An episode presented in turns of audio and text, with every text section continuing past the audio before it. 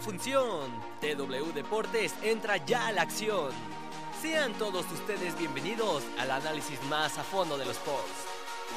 ¡Comenzamos!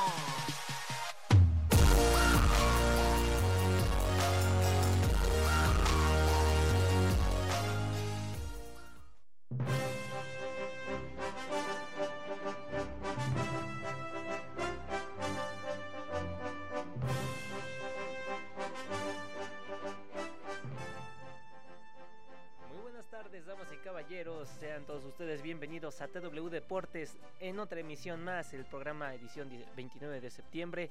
Y en esta mesa octagonal, en esta tarde, nos acompaña en la mesa de análisis Jesús Fernández Santos, el analista, el profeta nazareno, y en esta parte, en lo que es en la parte de operación, Mario Alberto Hernández Barrera. Muchas gracias a, este, por estar aquí presentes. Jesus.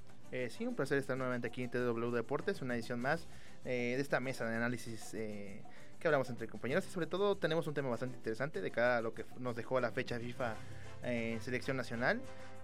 vemos muchos problemas de lo que se viene a hacer el preámbulo, lo que es Qatar 2022 y bueno, también tenemos el próximo regreso de la Liga MX.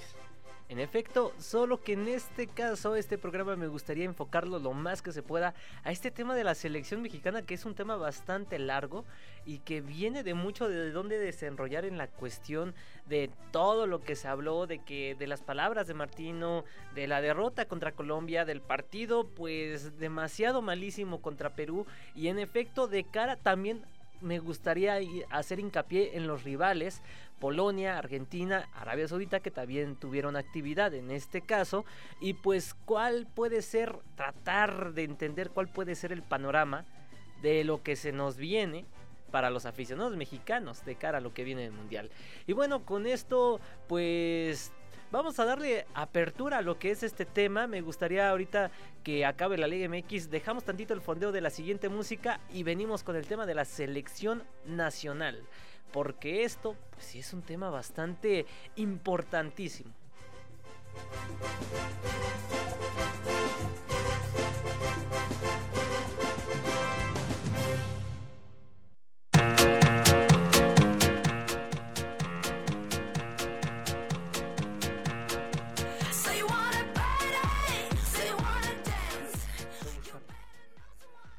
Bueno, ya estamos aquí de vuelta en esto, lo que viene siendo el programa, pues especialmente dedicado a la patética selección o patética decepción nacional que fue en esta eh, situación. En el caso de la fecha FIFA, a lo mejor muy mezquinos en este caso, pero es que la verdad bastantes han sido los malos momentos que hemos tenido con México, con la selección de Gerardo el Tata Martino, desde el 2020, la, no, 2021, desde que cayó en la Nation Leagues parece que México cayó en un bache, en una espiral de malos resultados, a tal punto que hemos ido de más a menos. Y es que en este caso pues primero me gustaría centrarme en lo primero, el primer partido contra Perú.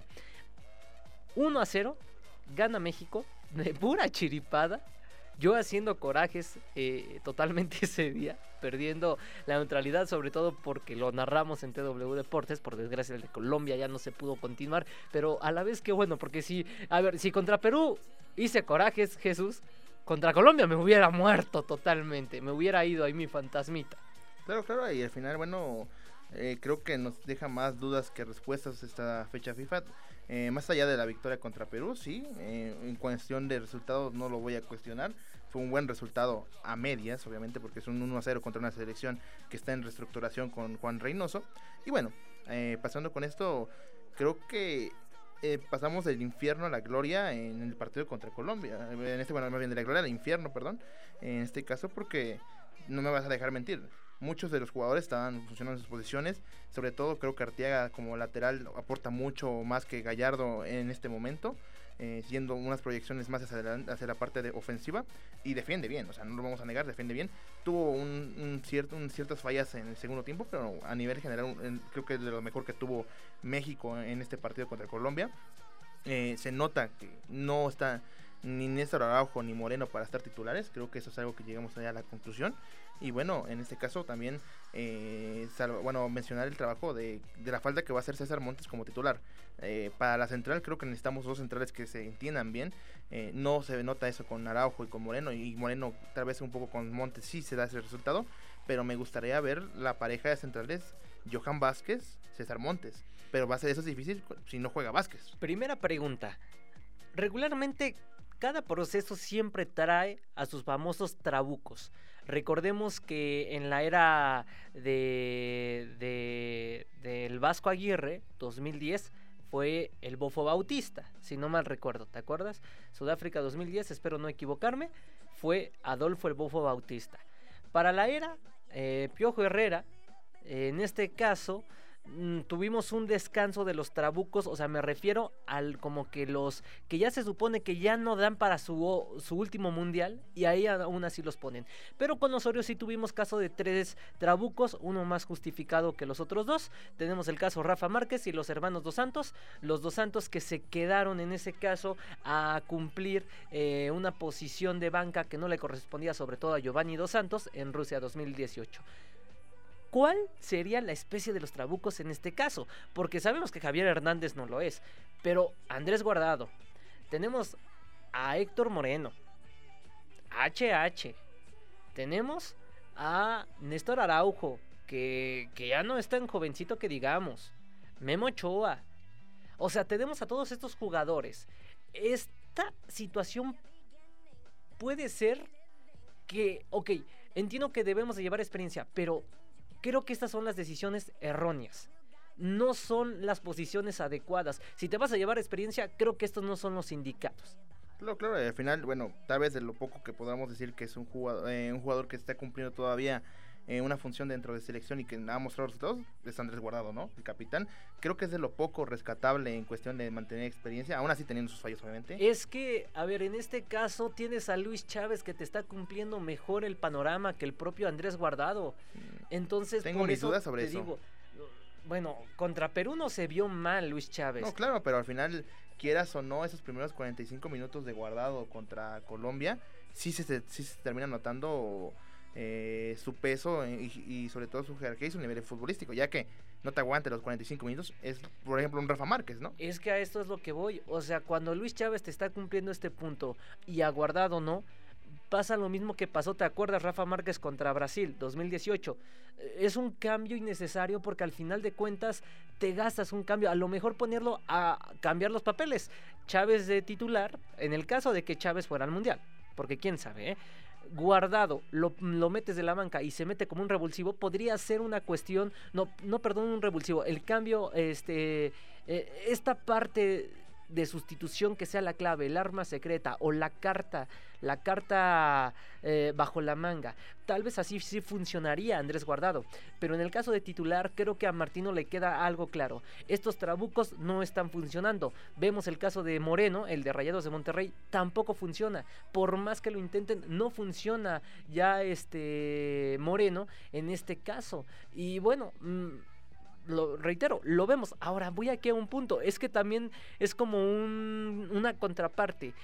Perú lo ganas, pero es tu peor partido, uno de tus peores partidos en la era de Martino por el espectáculo, por la posesión, por lo frágil que se ve la selección, que porque Perú anda en un proceso de transición, porque si no, otra cosa estaríamos hablando, ¿eh? porque Perú anda en un proceso de cambio, si no, eh, eh, otra cosa se estaría diciendo y vemos Colombia. En Colombia se ven los primeros 45 minutos, porque yo diría 45 minutos, que han sido los más, podría decirse, aceptables de México después de tú te acordarás lo estábamos hablando ese día era el último duelo había sido entre Corea del Sur Holanda Argelia en esa gira del Moletour VIP que estábamos hablando esa vez, creo que fue contra Perú, ¿no? Que estábamos debatiendo ese punto durante ese pleno partido.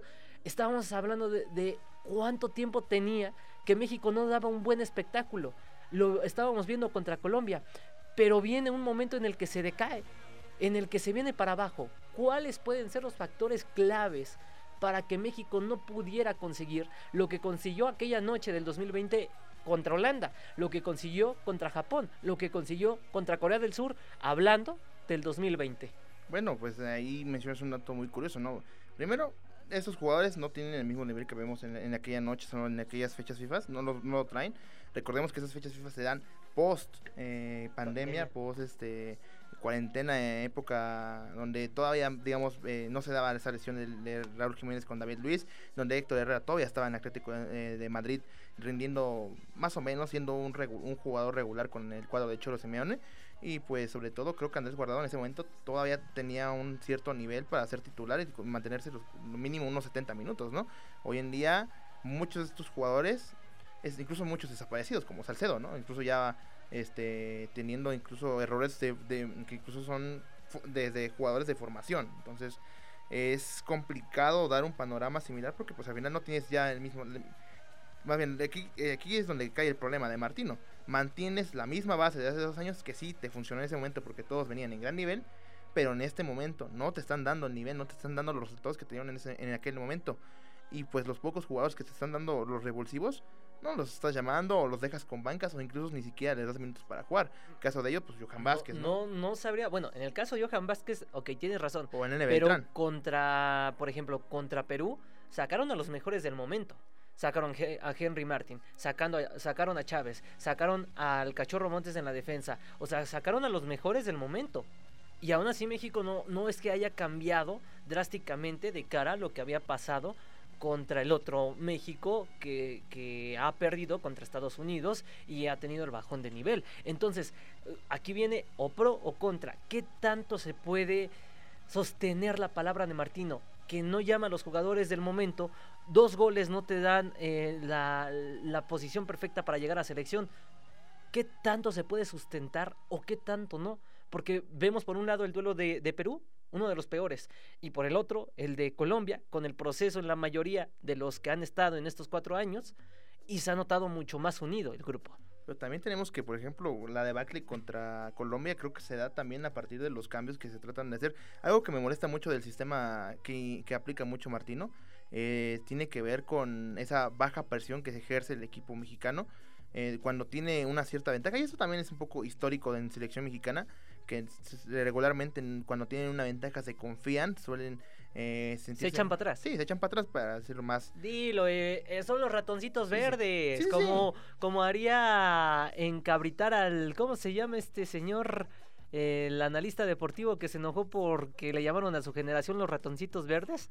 No, no me acuerdo, no me acuerdo, pero me acuerdo de bien de un director técnico salvadoreño que dice que no dirigiría a México, ¿no? Ah, que porque son muy lentos. Ahí está. Pero bueno, ahora sí, algo que te... ¿Qué bailas, Mario? ¿Qué bailas? ¿Qué bailas, eh? No, lo que pasa que estamos aquí un poquito eh, contentos, desde luego. Ya eh, se prolongaron ustedes en el debate, lo cual me parece correcto. Pero pues vaya, yo creo que mi manera de bailar es muy similar a cómo Colombia lo hizo en cuestión de minutos en el segundo tiempo a la selección mexicana. Algo que sí me gustaría añadir, fíjate, eh, a, a, raíz de todo esto, es que pues en las conferencias de prensa prácticamente todos dijeron lo mismo, ¿no? Que, que ahora la cuestión de a trabajar pues es mantener digamos eh, ese orden, ese impacto, porque realmente el primer tiempo contra Colombia fue muy bueno. O sea, que hay, hay, que, hay que rescatarlo cuál es, fue muy bueno. Todos en la conferencia de prensa salen a decir que ahora hay que trabajar en mantener ese ritmo otros 45 minutos. Yo te acepto ese discurso si estuviéramos a año y medio, un año de la justa mundialista, no a dos meses. Y cuando es tu último partido, o sea, tuviste tanto, tanto, tanto tiempo de preparación, porque México, a diferencia de algunas otras selecciones, no jugó una clasificatoria extra al, mundial, no jugó un repechaje, sino que clasificó directo. No, no puedes venir con esa idea de que a dos meses tienes que trabajar, mantener una intensidad. O sea, se me hace el, el digamos, entre lo que puedes rescatar, lo peor que, con lo que se pudo haber quedado, peor tantito los jugadores propios de la selección. Dijeras tú lo dice un medio, bueno, voy de acuerdo, ¿no? Porque pues está esa parte de opinar y, y de dar tu punto de vista, pero que lo digan los propios jugadores de que ahora esto hay que trabajarlo, o sea, me parece una aberración que todavía sigas planificando a dos meses del mundial. Pero por ejemplo, aquí vamos con la contrapregunta ¿Cuántas selecciones nivel de Colombia enfrentó, enfrentó México realmente? O sea, Canadá y Estados Unidos eran de lo mejor, pero estamos hablando que el resto de CONCACAF, la verdad, tampoco era que exigiera. Por, ejemplo, Panamá y Costa Rica nunca te exigieron en las eliminatorias. Surinam en la National League y Jamaica también son rivales que te meten uno y vámonos a la madriguera, vámonos para atrás, vámonos a defender, porque hay que ganar a México como sea. Y vamos a hacer tiempo, y tírate, y haz tiempo, y que el portero se pelee, y que haya jalones, y que esto. Realmente por eso aquí viene la contra. ¿Cuántos rivales tuvo México como Colombia, como Estados Unidos, como Canadá en los partidos continuos para poner a prueba un funcionamiento como este, ¿no? Mantener un ritmo parejo. Porque el ritmo que mantiene es muy similar al que mantienes contra Panamá, contra Costa Rica y contra Honduras. No me van a dejar mentir en ese punto. Claro, claro, y al final, algo que te mencionábamos en, también en, aquella transmisión contra Perú, eh, que bien recuerdas, la selección tiene todavía su contrato con esta empresa, creo que se llama Suma, de, de partidos de selección para Estados Unidos. Eh, recordemos que esto se extendió hasta 2028. Es decir, y esto es preocupante, no por ya este proceso, este proceso yo ya lo doy hasta por perdido, sino que de cara a lo que es el Mundial de 2026, donde vas a ser local, en muy entrecomillado, pues no vas a tener una preparación digna de lo que, por, por ejemplo, fue Brasil, que tú te podrás decir de Brasil que se fue goleado 7-1 por Alemania en semifinales, pero llegó a semifinales. No, pero es que aparte eh, eh, en ese triunfo contra Alemania la verdad fue un batacazo, nadie lo esperaba. O sea, más allá de lo que venía demostrando Brasil, nadie hubiera esperado. Fue una mala noche, una mala noche, tal cual. Una, una, de, una que tal vez muy, muy, difícil que se va a repetir, ¿no? Sí, muy, eh, muy, muy, muy difícil. Ya que mencionas lo de los partidos continuos, recordemos que México ha enfrentado en los últimos dos años, a, bueno, tres años en el proceso de Martino, a cinco selecciones nivel de Sudamérica, de las cuales eh, tres, no, dos solamente se han, han, llegado a, la Copa del Mundo, que son Ecuador, con que se perdió 3 a 2, y Argentina, que se perdió 4 a 0. Y después de eso perdiste contra... no, y eh, Uruguay, recuerda. Ah, y Uruguay, serían 6, son 6, entonces... Bueno, no, no, no, aparte, eso, eso es aparte. Ah, son los tres. Ah, bueno, sí, Uruguay tienes razón que se, se clasificó. Uruguay. Oye, Tienes razón.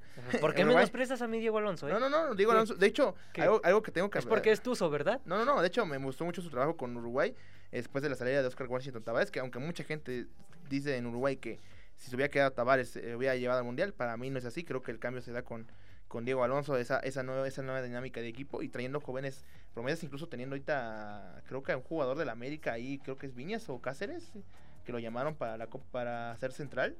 Creo que fue Cáceres. No, no, creo que eh, eh, sí, creo que es, creo que es Viñas, porque Cáceres creo que es paraguayo. Bueno, bueno, confirmaron eso. Eh, sí, Cáceres es paraguayo. Pero ahora sí pierdes, a ver, le ganas a Perú, que es tal vez el único rival que, digamos, podrías... Ah, que ah, Perú, ¿no? Es, el único, sí, pero, pero también pierdes contra Paraguay con jugadores no tienes también eh, que no que son de su liga local y de la liga MX y posteriormente pierdes contra Colombia que sí se algo que tengo que respetarle a Colombia y que tal vez deberíamos seguir un poco el ejemplo de México. ¿Qué pasó cuando dio el recambio para eso?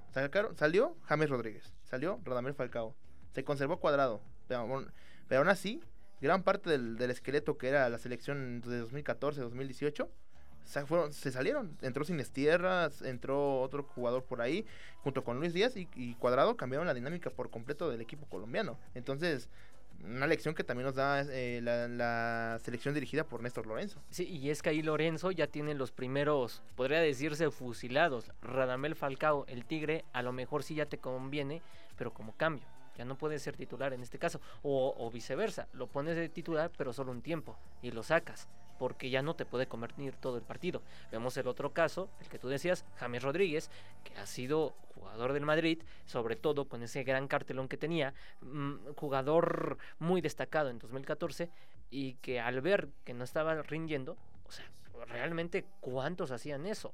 Martino sí llegaba a ser de sentar en un inicio, 2019 te hablo, cuando venía bien, con un proyecto más estable, pero en algún momento del trayecto no sé si las marcas lo están imponiendo, que lo dudo mucho. No sé si es un capricho de, bebé chiquito argentino o ese orgullo argentino que tanto, que tanto llega a apasionar a los argentinos, que, no aceptan sus errores. Que no aceptan en este caso que, que tiene que cambiar su forma de ser.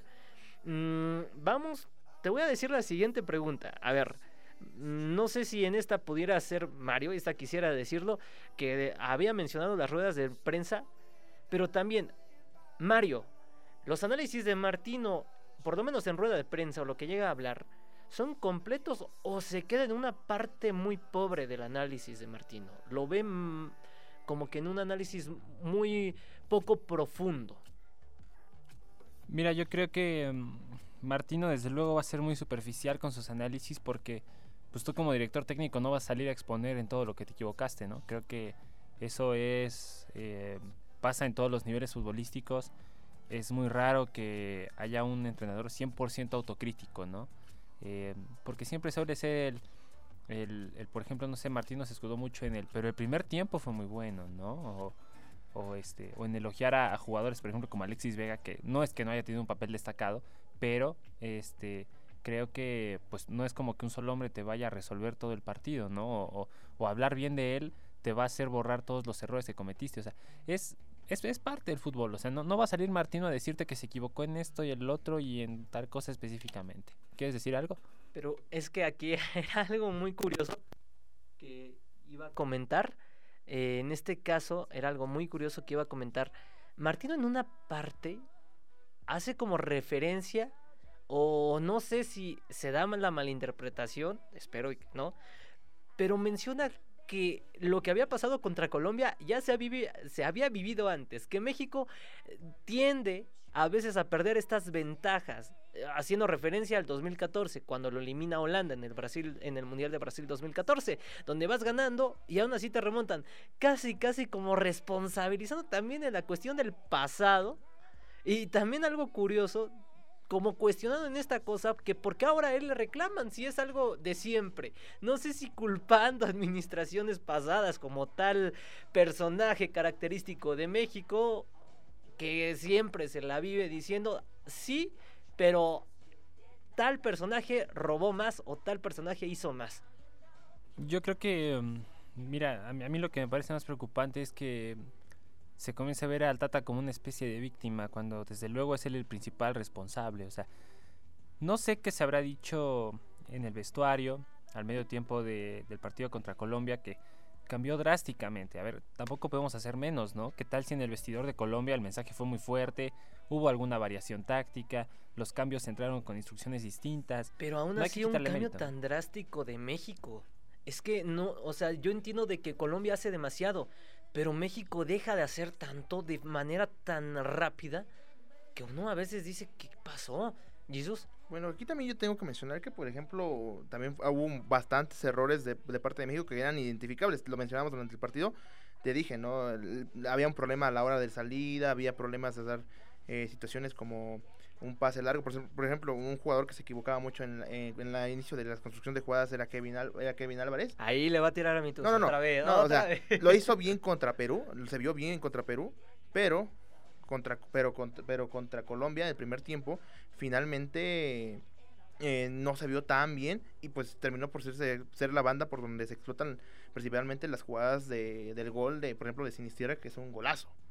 Sí, en este caso, ahí se nota que también, por eso reitero, vemos en un lado al México de los cuatro años que también falla con Gallardo y vemos al México con los mejores jugadores como Kevin Álvarez que también falla. Entonces, también, bueno, eh, no es por defender al Tata, pero bueno, aquí sí llega en un punto. ¿Qué está pasando con los jugadores mexicanos en este caso? Y es la pregunta del millón. Yo creo que aquí el problema, la situación radica también en el sistema que aplica Martino. Te lo mencionábamos, ¿no? Él juega con un clásico 4-3-3 que puede evolucionar a un 4-2-3-1, siempre jugando con, con, un delantero centro. Eso lo hizo en el Barcelona con Luis Suárez, eso lo hizo en el Atlanta United con eh, ¿se llamaba Martínez o cómo se llama? El de Venezuela, creo que era de Martínez. Eh, es este jugador que cobra los penales de brinquito que no me gusta nada. eh, finalmente, siempre hay un, un, atacante fijo y si no lo tiene, regularmente los equipos de, de Martino se tienen a caer. No por nada, por ejemplo, cuando tenían a Higuaín en Argentina, se terminó por caer eh, la plantilla en varios puntos. Vamos a lo que es un pequeño bloque institucional y al regresar seguiremos con este tema. Por eso es que este programa era demasiado largo de la selección, porque es que de verdad ya estamos a nada de Qatar 2022 y que se siga viendo este México. De verdad es preocupante para el aficionado. Vamos a una pequeña pausa. Regresamos. white coats and clever minds will choose. No te cambies. Enseguida regresamos a TW Deportes, el análisis más a fondo de los sports.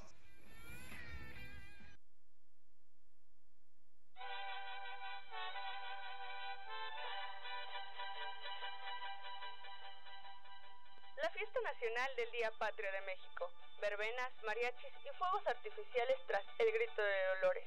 Las calles de las ciudades de México se llenan de fiesta, por todos los sitios ondean las banderas y puede verse a muchos mexicanos usando los trajes típicos para celebrar el Día de la Independencia de México por todo lo alto.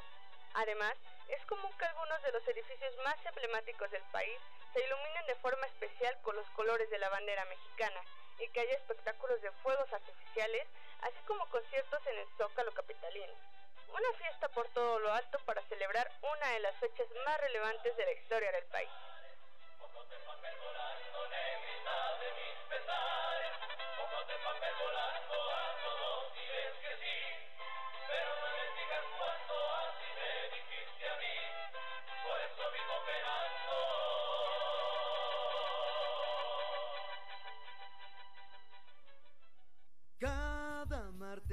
Frescura toca entropía que te pone a pensar, pone a pensar con diversos invitados y muchos temas.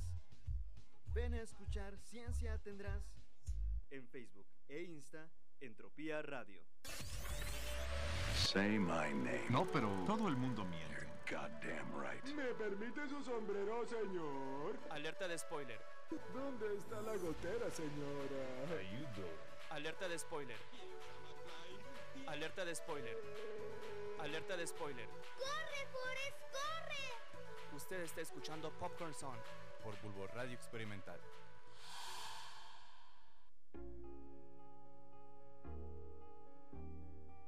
No te desconectes. Síguenos en nuestras redes sociales. Facebook, Bulbo Radio Experimental. TikTok e Instagram, arroba Bulbo Radio UAEH. Bulbo Radio Experimental. La frecuencia de tu voz.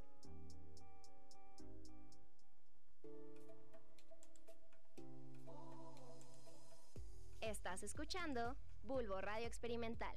La frecuencia de tu voz. Continuamos con TW Deportes, The Sports in the World.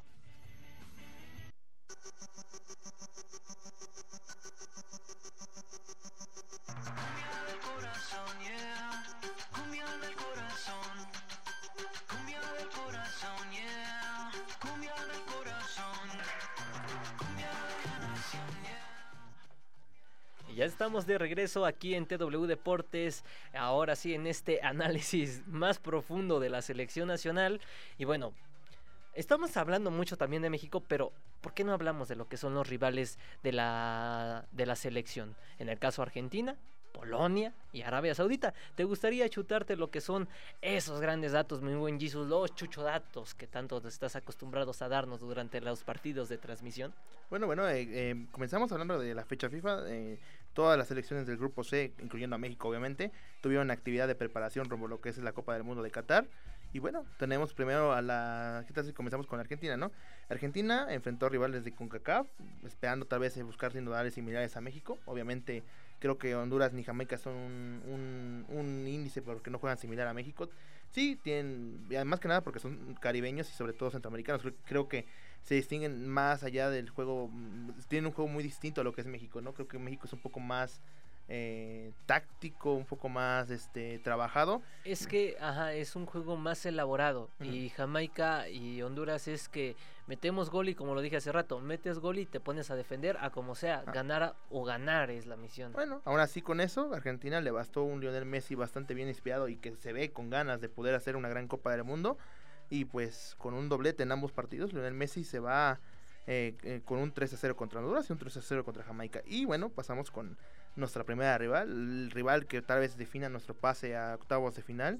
Eh, el, estamos hablando de Polonia, la selección europea, que bueno, mostrando dos caras, ya sabemos que regularmente esta selección eh, se encuentra en un proceso muy delicado, ya no tiene las estrellas que tal vez tenía eh, en aquel mundial de, 2010 de 2018, que aún así también quedaron en último lugar de su grupo, por mencionarlo. Eh, y bueno, ah, un dato curioso, por ejemplo, es que Robert Lewandowski nunca ha anotado goles en Copas del Mundo, entonces ahí también ese es un dato por ahí. Y bueno, aquí ya mencionándolo, enfrentaron a, Polo- a Holanda, perdieron 2 a 0 en su casa en Varsovia, y luego visitaron la ciudad de Cardiff en para enfrentarse a Gales de Gareth Bale y sacaron el triunfo 1 por 0. Ahora, ¿esto es un indicativo? Pues no, realmente eh, son, estamos hablando de la, de la Nations League de, de- de UEFA, son partidos de para que definían ya lo que era el Final Four. Y aún así, tengo que decir que también recordemos que es una selección, una selección muy inestable. eh, sus, jugadores titulares no están pasando su mejor momento. En la- empezamos por la portería, Fabianski y Szczesny.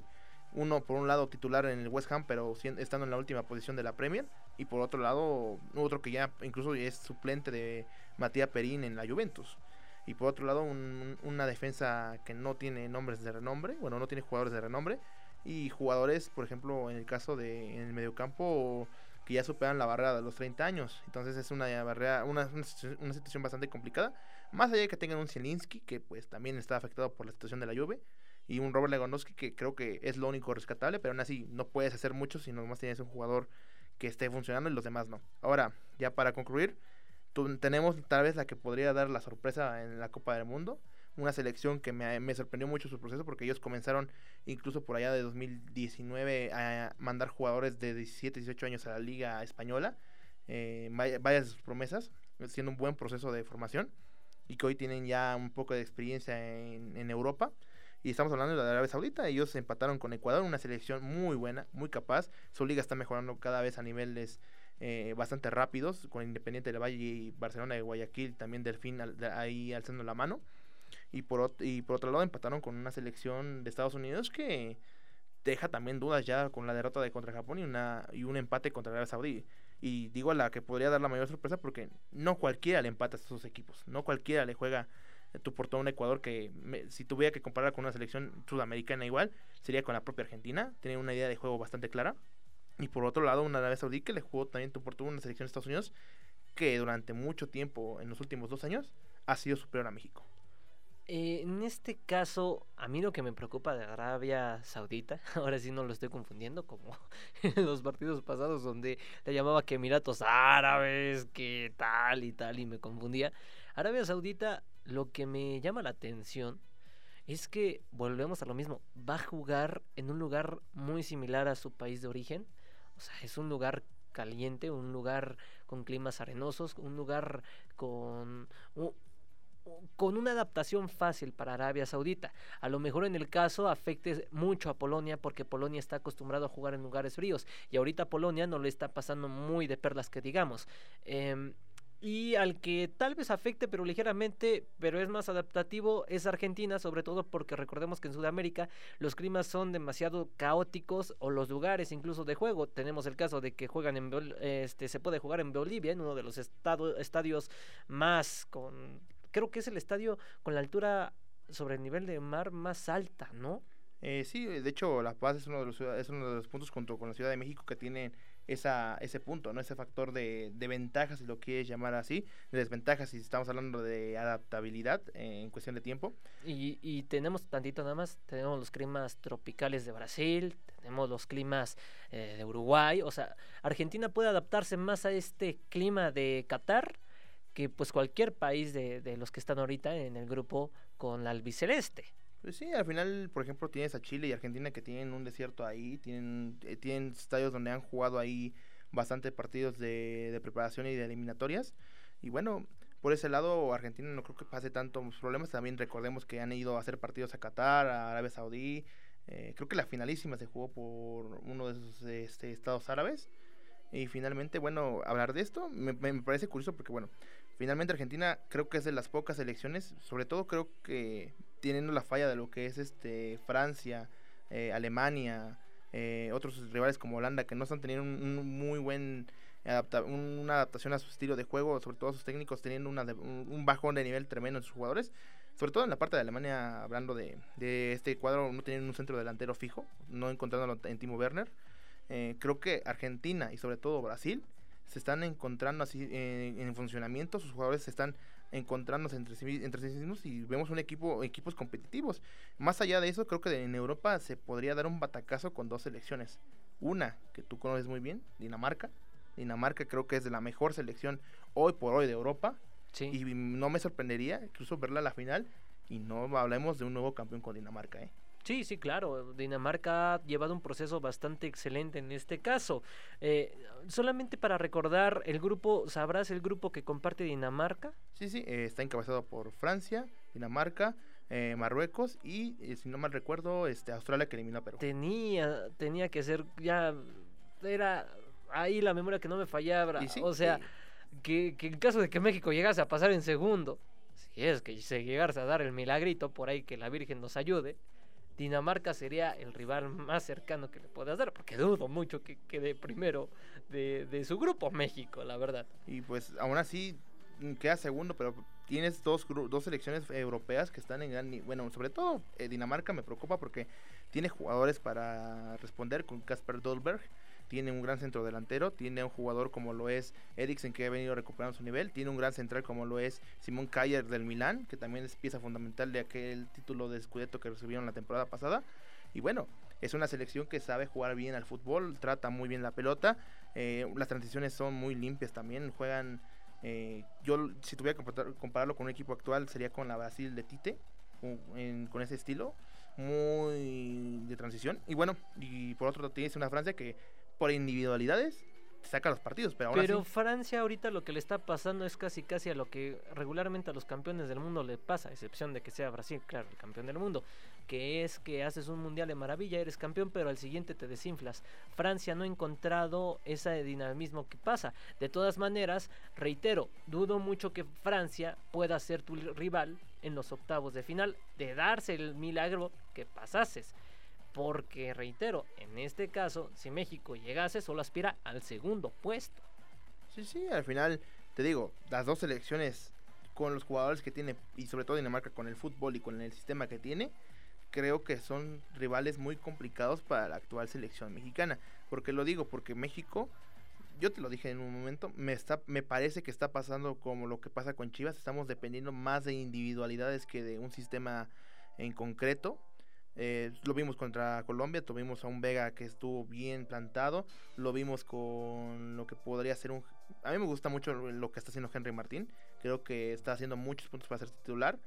Y bueno, al final, como te lo vengo a decir, eh, eh, dependemos más de individualidades que de un sistema fijo. Pero esta no es la primera vez que Martino, porque ahora todos se sorprenden con que es que esta selección depende de individualidades, pero es algo que Martino venía manejando incluso con la Barcelona del 2014 y que manejó mucho con la Argentina que llegó a la final de la Copa América del 2015 y que llegó a la final de la Copa América Centenario 2016, ¿no? En esos que perdió las dos finales. La diferencia de este México a la Argentina es que, por favor, vamos que Argentina tenía a, Messi, tenía a la Bessi, todavía estaba jugando Higuaín, el Pipita en ese momento, ¿no? Todavía era 2015, 2016, creo que ahí estaba.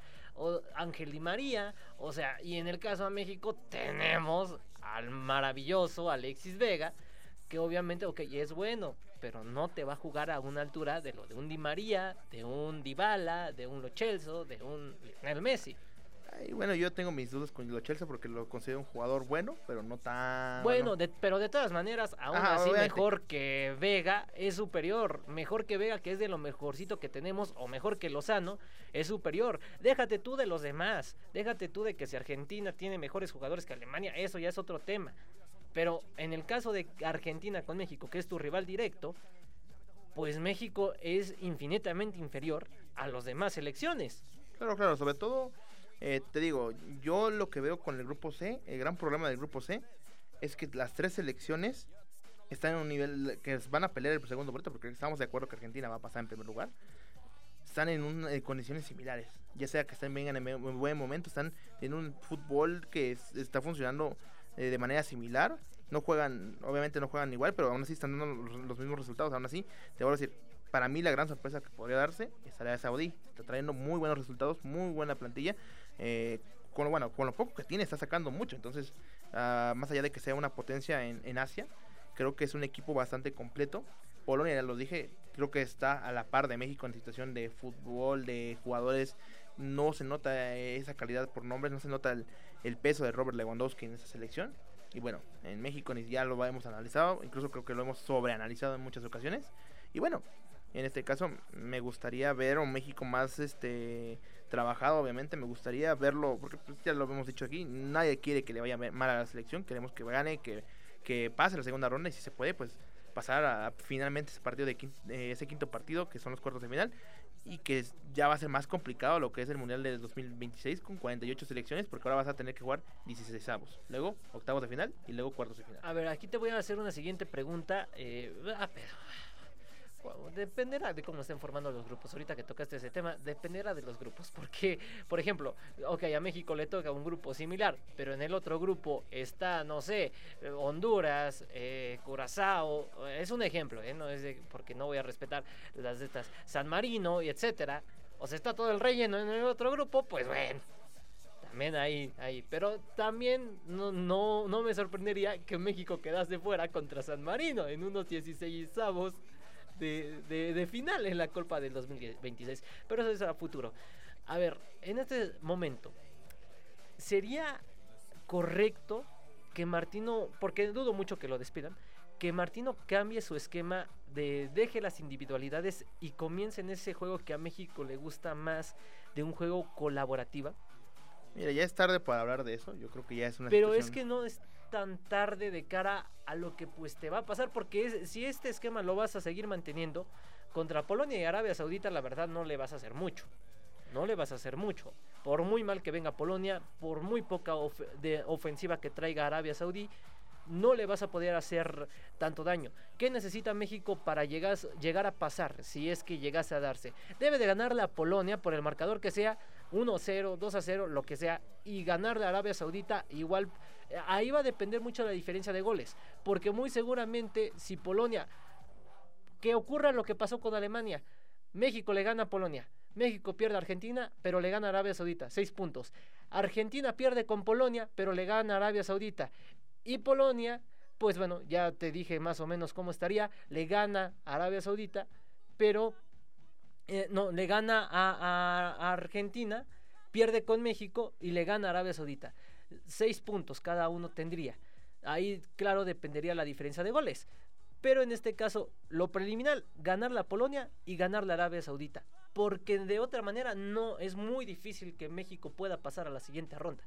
Mm, Yo estoy más en el punto de que creo que, a ver, el partido más importante, estamos de acuerdo que es contra Polonia. Estamos de acuerdo sí. de que es el... de- ahí tienes que jugarte todo por el todo, tienes que sacar a tus mejores hombres. tus Pero mejores Martino no está preparando el partido para Polonia, que dice que no lo prepara para Polonia. Y bueno, algo que, bueno, en este caso, a ver, eh, teníamos la preparación. A había algo que me gustó mucho de, de esta selección, eh, a menos esta, si puedo mencionar lo positivo, porque ya hablamos mucho de lo negativo, ya creo que está... Es que es muy difícil hablar de lo negativo a este punto. Sí, ya hay que, hay que hablar lo positivo. A ver. A ver. Por un lado, tenemos a un Arteaga que está. a, mí, a mí me convenció eh, en lo que poco que pude ver. Me gustó mucho Arteaga en, en el funcionamiento. Eh, y sobre todo, creo que se está preparando para ganarle la titularidad a lo que es Sánchez. Sobre todo, como llegue Sánchez, porque recordemos que tiene una lesión. Pero creo que estamos bien cubiertos por la banda, si no me recuerdo, de que creo que es la izquierda, porque por la derecha está Álvarez. Por otro lado, Álvarez no puede ser solamente una única opción por la derecha. Bueno, no, muy seguramente no va a ser Ah, no, no. convocado. Ah, no, Muy perdón, eh, seguramente no Arteaga, eh, perdón, ya convocado. No, ahí es donde ya me, ya me acordé cuál es el, dato correcto. Lo que pasa es que Arteaga está peleando con Gallardo la titularidad. Gallardo va mostrando buenas cosas, pero aún así no me termino. O sea, te digo, a mí- te digo, me gusta mucho lo que muestra Gallardo con Monterrey. Aún así, no creo que sea titular. Fíjate a mí que Gallardo me gustaría más de titular y Arteaga como el as bajo la manga en este punto. Eh, es una opción, ¿no? Al o, final, ajá, podría ser, por ejemplo, le, le sacas de titular a Gallardo contra, no sé, Arabia Saudita.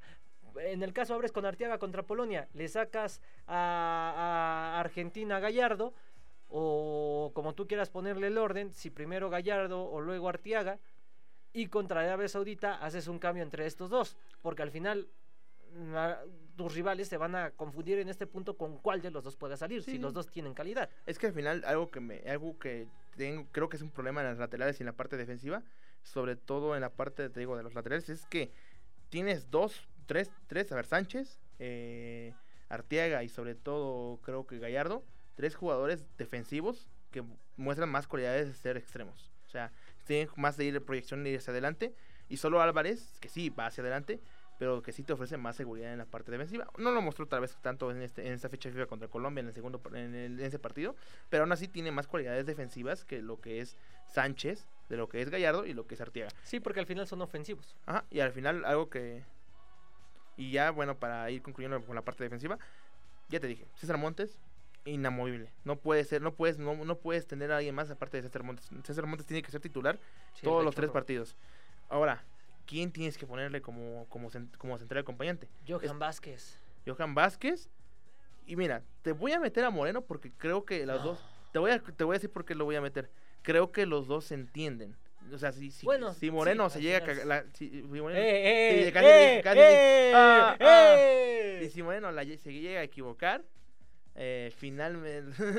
si Moreno se llega a equivocar, este creo que está ahí César Montes para salvarlo y viceversa. Porque también vimos errores de César Montes. Y bueno, ya para la parte ofensiva, mm, creo que. No se va a, no va a dejar a Funes Mori, lo va a poner de titular. No, no, Por no. eso ya ahí yo no lo traje a debate. ¿De qué sirve si chicharitos y estos? No, no, no, iba, va. iba con la parte de medio campo primero, luego con la parte más ofensiva. Y bueno, ya para concluir, me gustaría ver más a, a- a Luis Chávez por esa banda de la izquierda como titular, metiendo a Guardado como repulsivo. eh, y pues y sobre todo eh, en la parte del medio creo que me gustó bastante. ¿Quién estuvo contra, contra Perú en la parte del centro?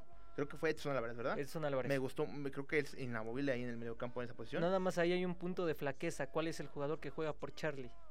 Y es que Charlie Rodríguez ha ido a menos desde hace mucho Porque tiempo. HH no lo puedes poner en ese lado.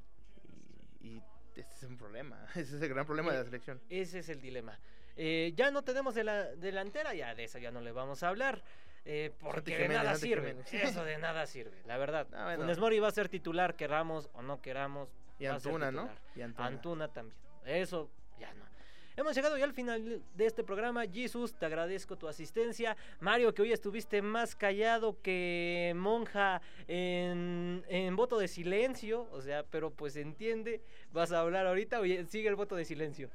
Yo creo nada más para ir despidiendo, desde luego que es un poco, eh, vaya, no, no va a la costumbre, ¿no? El que yo esté hable y hable y hable, pero pues me lo mencionabas tú, ¿no? Creo que también no está mal eh, dar apertura al debate, creo que tanto tú como Chucho tienen posturas bastante buenas que chocan bien, entonces eh, creo que fue un programa disfrutable y bueno, si de por sí la mesa se calentó, yo creo que si yo hubiera participado, quemamos las cabinas, ¿no? Entonces... Eh, creo que estuvo bien, fue, fue, grato estar en controles y pues bueno, cabe mencionar que se reanuda la actividad de la liga, así que pues la siguiente semana tendremos ya el, el resumen y sobre todo el análisis de, de los partidos que se desarrollan en la misma. Sobre todo porque ya es la última jornada. Vamos a ver si lo podemos tener por TW Deportes debido a cuestiones de, de fuerza mayor. Pues ahorita estamos como en un proceso de limbo para ver si podemos llevarles eh, estos días eh, lo que sería algunos eh, pues pues partidos. Hemos llegado ya al final de este programa. Les agradecemos lo que ha sido su permanencia. Nos estaríamos viendo hasta la próxima. Descansen, disfruten su fin de semana y pues no se pierdan el resto de los programas aquí en Volvo Radio Experimental en TW Deportes, el análisis más a fondo de los sports.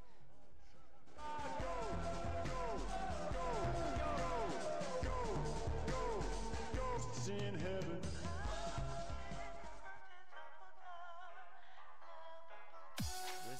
ha llegado. El pitazo final se ha ejecutado. Pero no te preocupes, pronto estaremos sintonizados para que juntos hagamos el análisis más a fondo de los sports.